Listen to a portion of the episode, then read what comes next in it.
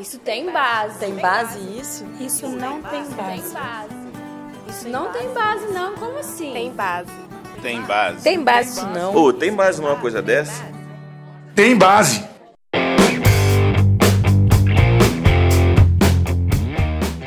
E aí pessoal, tô começando Tem Base, podcast do Sindifes. Meu nome é Matheus Viana e eu sou coordenador de comunicação.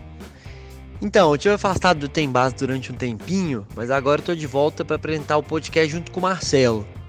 Bem, diante do resultado dessas eleições e das recentes declarações do candidato eleito à presidência da República que ameaça a nossa universidade pública, gratuita, democrática e de qualidade, tais como os questionamentos feitos com relação ao método de escolha dos reitores, a possibilidade de cobrança de mensalidades, manifestações que censuram a liberdade de expressão no ambiente acadêmico, os ataques ao funcionalismo público e declarações que dizem respeito a doutrinações promovidas por professores nas universidades e nas escolas, a gente conversou com a coordenadora do DCE, Ana Carolina Leal, com o vice-presidente da PUBH, professor Helder Paula, e o coordenador de Política e Formação Sindical do Sindips, Maurício Vieira, para discutir quais devem ser as estratégias de resistência que a gente vai ter que adotar durante a gestão do próximo governo federal para evitar a precarização do ensino público superior brasileiro.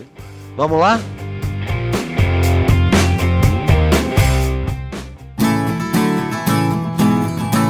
D de prosa. Olá a todas e todos. Meu nome é Carol, estudo pedagogia, sou coordenadora geral do Diretório Central dos Estudantes, construo o movimento Afronte. Então, desde o golpe, nós vivemos tempos sombrios no nosso país, né? É, muitas medidas, muitas reformas propostas pelo governo do Michel Temer, muitas delas, né, passando como o PEC é, do fim do mundo, né? A atual SC 95, que bota teto nos investimentos em saúde e educação. E agora aí o governo eleito fascista do Bolsonaro, é, que prevê aí uma série de medidas que vão contra a nossa existência em uma universidade pública gratuita. Esse governo do Bolsonaro já prevê uma série de medidas que vão contra um ensino superior de qualidade, né? Então ele une ministérios como Educação, Esporte e Cultura, né, que são ministérios com pautas específicas importantíssimas, e também muda o ensino superior para ser então do, do Ministério de Ciência e Tecnologia, o que é muito grave, né? O ensino superior ele é uma etapa educacional, deveria estar no Ministério da Educação. Para completar, ele ainda já é, prevê nomeação de cabos como ministros, né? Pessoas que não têm entendimento do que é e que prevê assim é, uma série de medidas que vão contra a nossa permanência nesse lugar. Se já não bastasse tudo isso, a gente ainda vem vivendo ataques, né? Através de fake news e através de fotos e ações antigas que foram feitas na universidade com o intuito de assimilar a atual gestão da reitoria para uma possível troca futura, né? É, já que o governo federal é que tem é, autonomia para fazer uma série de medidas aí é, em relação à reitoria. E aí a gente pensa o que fazer, né, frente a isso, assim. Quais medidas devemos tomar? Hoje na UFMG a gente tem um bom cenário interno, onde o sindicato dos técnicos, né, Sindifes, o sindicato dos professores, a PUBH, tem um mandato então progressista, né, assim como o DCE. Nós somos é, a gestão sem medo de mudar o FMG e o que a gente acredita é que a união dos três setores é que vai conseguir defender a universidade pública através do apoio popular, né?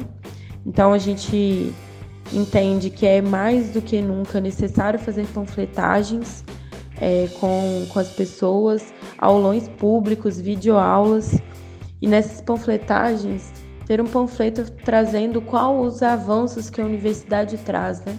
Nós estamos lá investindo nosso tempo em pesquisas, na educação, é, em ensino é, extensão, então é muito importante que as pessoas do lado de fora, né, dos muros da UFMG, também tenham conhecimento disso. E aí a gente só vai conseguir é, essa defesa através de muita união. Então é isso, vamos seguir na luta. Tem base. Meu nome é Helder de Figueiredo de Paula, sou professor do Colégio Técnico da UFMG e componho a diretoria da PUBH, Sindicato dos Professores das Universidades Federais de Belo Horizonte, Montes Claros e Ouro Branco. Sobre este tema, como enfrentar o governo Bolsonaro. A PUBH, esta semana, fez uma reunião para discutir um calendário de mobilização, pensando é, trabalho de base e também em preparação a uma assembleia no dia 13 de novembro, que terá este ponto de pauta: a conjuntura do cenário pós-eleitoral, a defesa da universidade pública gratuita de qualidade, dos direitos sociais, direitos trabalhistas, direitos humanos que estão sob ameaça.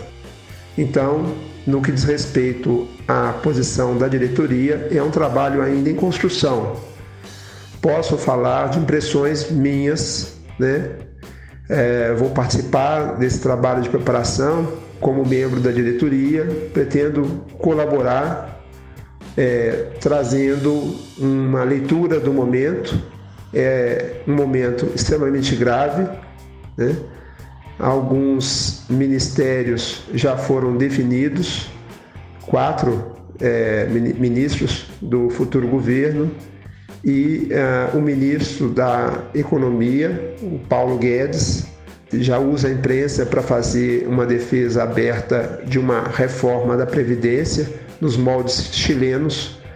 É, sabemos que será um governo ultra neoliberal. Mesmo antes das eleições, é, as universidades foram atacadas é, simplesmente por realizarem eventos é, contra o fascismo, uma vez que o candidato, então o candidato Jair Bolsonaro, fez é, promoveu discurso de ódio e discursos é, que podem ser caracterizados como fascistas. E uma prioridade clara é que precisamos nos articular com outras entidades, com outros movimentos. Né?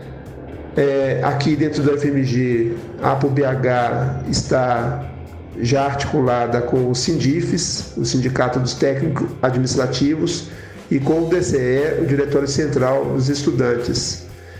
A linha é resistência, a linha é organização, a linha é trabalho de base, fortalecimento das organizações sociais, dos movimentos populares contra o que tudo indica será uma campanha de cerco e aniquilamento do governo Bolsonaro para restringir direitos, criminalizar as organizações dos trabalhadores. É isso aí, o desafio é grande, nós precisamos de energia, esperança e força. Olá, meu nome é Maurício Vieira, sou coordenador de Política e Formação Sindical do Sindifes e servidor técnico administrativo do Cefet Campus 2. Ao meu ver, as estratégias de resistência que devemos adotar agora com esse governo fascista no poder é, primeiro, não abandonar a mobilização da categoria. Mais do que nunca, nos manter unidos agora é primordial. Outra coisa que nós não podemos também é abandonar as ruas.